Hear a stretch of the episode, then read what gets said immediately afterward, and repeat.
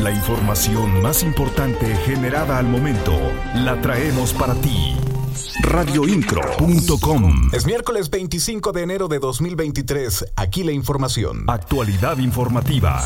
Radioincro.com El gobernador del estado, Mauricio Curi González, encabezó la entrega de las tarjetas Contigo para mujeres en condiciones de vulnerabilidad en el Auditorio Arteaga. En su mensaje destacó que con esto se cumple su promesa de campaña en dotar de esta tarjeta a mujeres en situación de vulnerabilidad y ayudarlas a salir adelante. Destacó que en todo el estado se repartieron 15.000 tarjetas para que las beneficiarias reciban 1.500 pesos mensuales por un año. Siempre estarás informado con radioincro.com.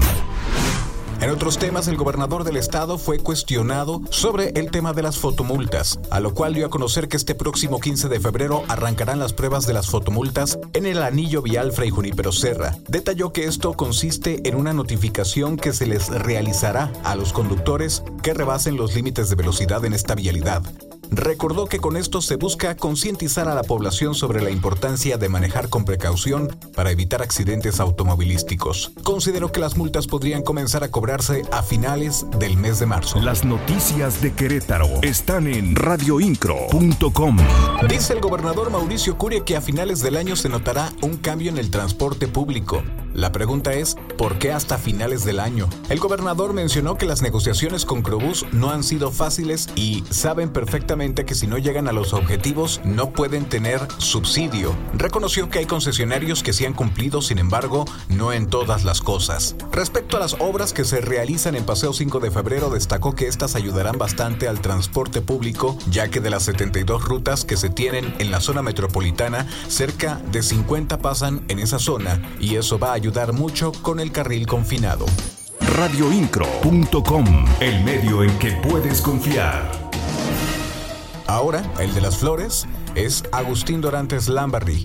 El secretario de Desarrollo Social aseguró que la secretaria de Gobierno Guadalupe Murguía Gutiérrez es una servidora pública de gran trayectoria y de resultados positivos. Esto ante las posibles aspiraciones que podría tener la funcionaria a la presidencia municipal de Querétaro en el siguiente proceso electoral de 2024. Dorantes consideró que es una funcionaria muy cercana a la gente y que ha dado buenos resultados en cada cargo que ocupa radioincro.com. Y hablando de la titular de la Secretaría de Gobierno, Guadalupe Murguía Gutiérrez, dio a conocer que se incrementó de 200 a 240 el número de colonias que serán beneficiadas con un apoyo de 500 pesos a su recibo de agua correspondiente a febrero. Esto debido a la falta de servicio que tuvieron por los daños sufridos en el acueducto 2 a finales del mes de diciembre pasado.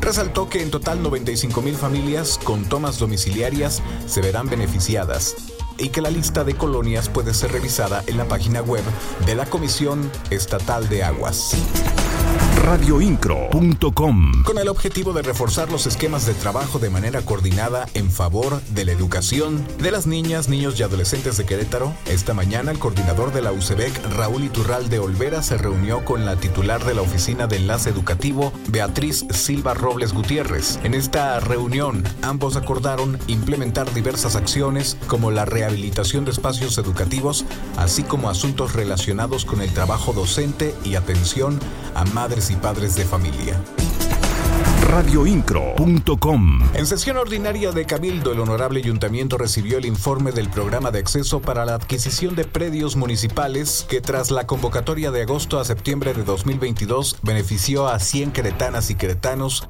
que podrán mejorar su calidad de vida y fortalecer su patrimonio. En este informe, la Secretaría de Desarrollo Humano y Social recordó que el programa busca mejorar las condiciones de vida de las y los capitalinos que viven en zonas consideradas de riesgo y que no son propietarios de bienes inmuebles radioincro.com. Regresaré con más información para ti en el siguiente corte informativo. En la voz, Juan Pablo Vélez. Estás mejor informado. radioincro.com.